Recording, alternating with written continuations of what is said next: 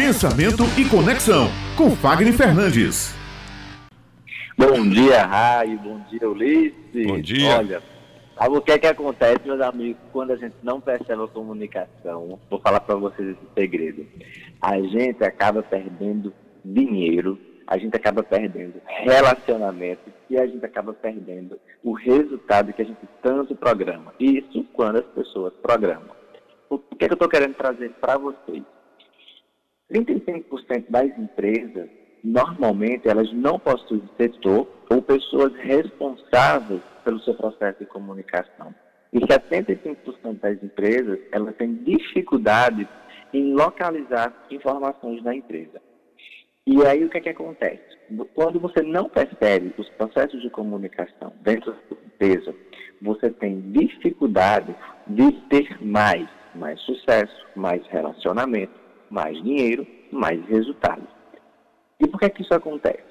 A gente se preocupa muito, costuma muito se preocupar com o design do produto, que tipo de serviço eu irei lançar, onde minha empresa irá ficar situada, o que, é que eu tenho que fazer para que ela cresça, quantos colaboradores eu vou precisar ter, quais colaboradores mais é, trabalhados, né, que são mais específicos, que têm mais experiência, que têm mais isso ou aquilo, e a gente esquece de como juntar tudo isso.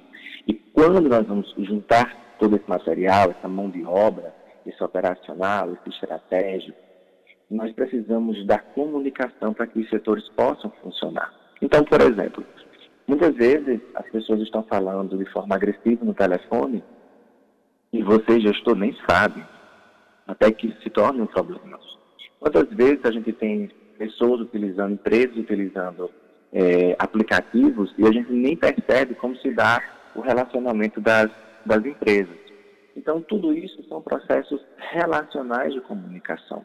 Um outro ponto importante é que muitas vezes você está falando sobre o seu produto ou seu serviço, ou mesmo sobre aquilo que você faz, e você não tem clareza, você não tem assertividade.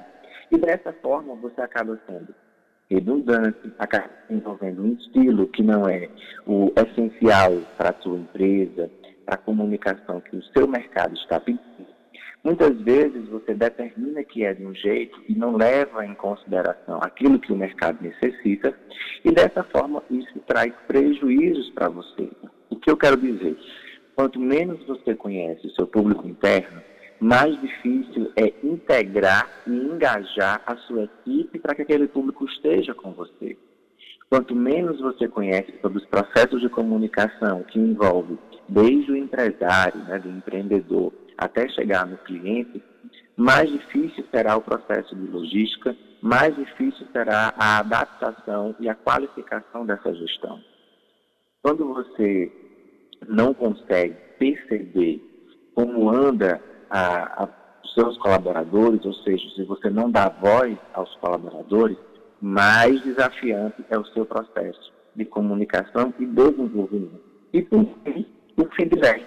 Ou seja, quanto menos você consegue lidar e trabalhar com feedback, pior será para você, porque o seu direcionamento ele vai ficar aleatório, ele vai ficar muito na sua percepção ou naquilo que as pessoas acham que é o seu ideal.